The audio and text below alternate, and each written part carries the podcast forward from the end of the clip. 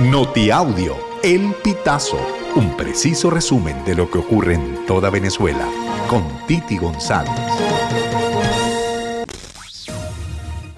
Bienvenidos amigos a una nueva emisión del Notiaudio El Pitazo del 10 de octubre del 2023.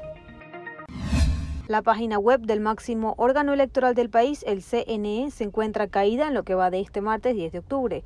El ente anunció la semana pasada la instalación de 500 puntos de inscripción y de actualización de datos del registro electoral que comenzaría a operar desde el sábado 7 de octubre.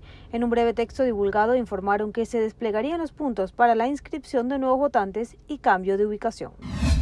SECODAP alerta de aumento de número de personas con ideas suicidas en pacientes con diagnósticos. Dentro de los casos que presentan alteraciones del estado de ánimo, esto es muy importante que se entienda, no de la población general, sino de los casos que ya tienen eh, cuadros de ansiedad o depresión, encontramos que un 28.95% en 2023 presentan riesgo suicida, lo cual quiere decir que han pensado con o sin un plan concreto acabar con su vida.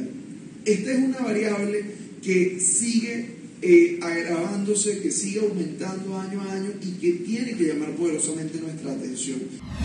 César Pérez Vivas afirma que el reglamento establece que los inhabilitados pueden participar. Escuchemos. Yo aspiro a recibir esa confianza, a encabezar este proceso para unificar y para adelantar una transición y adelantar un gobierno de unidad nacional. Estoy en condiciones de dirigir el Estado, de dirigir la transición y eso es lo que cuenta. Eh, aquí hubo un reglamento que se aprobó donde deliberadamente se eh, estableció que los inhabilitados podían participar. Bueno, que participen. El secretario general del Movimiento por Venezuela, Simón Calzadilla, partido que respalda al candidato Andrés Caleca, aseguró que su abanderado es el aspirante ideal para el consenso entre los factores de oposición. Las declaraciones las ofreció el domingo 8 de octubre durante su participación en el programa Diálogo con, transmitido por Televen. Desde que se planteó la candidatura de Caleca se hizo para lograr la unidad opositora y fomentar la participación por medios del voto, así lo precisó Calzadilla. Por el homicidio de una recién nacida, dos mujeres fueron detenidas en el estado Sucre. Según refiere un parte policial, la detención de la madre y su hija ocurrió el pasado 7 de octubre en Cumanacoa.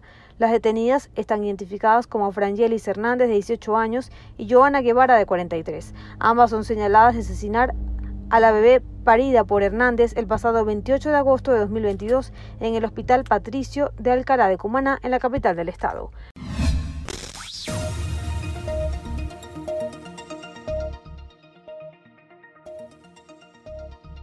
Amigos, así finalizamos. Si quieres conocer más informaciones, ingresa a elpitazo.net.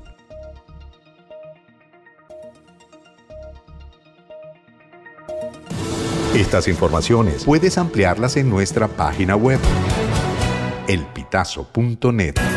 También recibimos tus denuncias vía SMS o WhatsApp a través del 0414 230 2934.